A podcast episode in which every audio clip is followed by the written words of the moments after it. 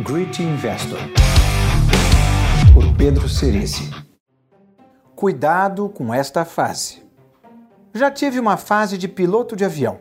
Comecei com a ideia de pilotar ultraleves avançados, que são aviões pequenos, com burocracia de manutenção e de obtenção de brevet mais simples. Meu primeiro teco-teco foi um kit chamado RV9, equipado com motor Lycoming, mesmo dos Cessnas. Ele é uma delícia para voar.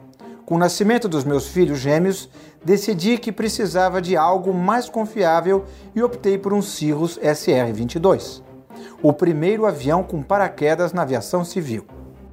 Enquanto o avião não chegava, tirei a licença de piloto privado, PP, no Aeroclube de Jundiaí.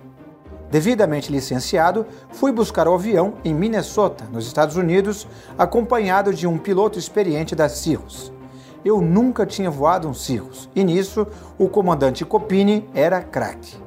Ele não falava inglês. Por isso, combinamos forças e fizemos uma viagem inesquecível até o Brasil. Quando cheguei, já estava familiarizado com o um novo avião e em pouco tempo podia voar com a minha família.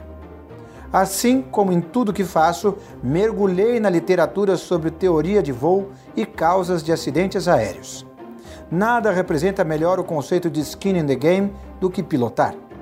Eu queria saber como a maioria dos acidentes aéreos acontecia e identificar as falhas mecânicas mais comuns. Percebi que, em 98% dos casos de quedas de pequenas aeronaves, a principal razão dos acidentes era falha humana, associada ou não a outros fatores.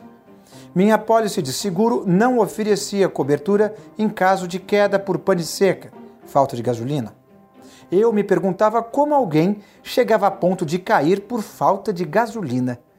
Para meu espanto, descobri que, em aviação de pequeno porte, essa é a causa de 50% das quedas. Isso mesmo, metade dos acidentes acontecem por falta de gasolina. Dentre os inúmeros livros que li, The Killing Zone: Why and How Pilots Die, de Paul E. Craig, chamou muita minha atenção.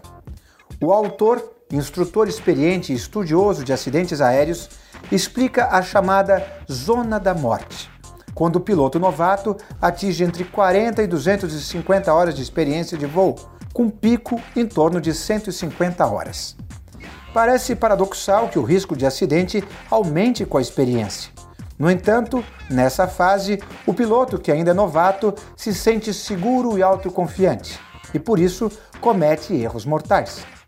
Com o tempo e com os sustos, ele adquire experiência e juízo, e a taxa de mortalidade se estabiliza. O livro me lembrou da minha carreira como investidor. No início, eu não sabia nada. Tinha medo de tudo, estudava com cuidado o que fazer e era disciplinado para zerar perdas. Com o tempo, comecei a me achar o entendido no assunto e via meu futuro brilhante nos mercados. Em 1995, com a crise do México, sofri meu primeiro acidente fatal e perdi tudo que tinha juntado desde 1992, ano do início da minha carreira. Ainda bem que eu era investidor e não piloto.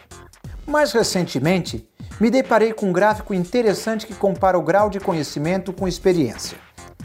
Nele, basicamente como investidores e pilotos, passamos por três fases distintas iniciante, quando temos consciência de que não entendemos do investimento e por isso somos prudentes e buscamos ao máximo a ajuda de pessoas mais experientes. Perigosa. Supomos que já sabemos investir e que temos conhecimento suficiente para gerir nossos recursos com confiança. Confiança é a palavra-chave, pois seu excesso é, sem dúvidas, mais perigoso do que a falta de conhecimento experiente. Apesar de saber muito mais do que nas fases anteriores, temos consciência de nossas limitações e de quanto ainda falta para dominarmos a área de investimentos. Por isso, quando iniciantes me perguntam o que vai acontecer, digo que não sei. Muitos se sentem ofendidos, pois acreditam que eu esteja escondendo o mapa do tesouro.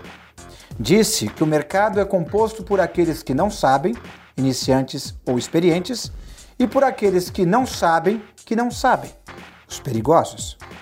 Tente descobrir em que fase você se encontra hoje. Todos passamos pela fase do perigo, mas o importante é saber que estamos nela.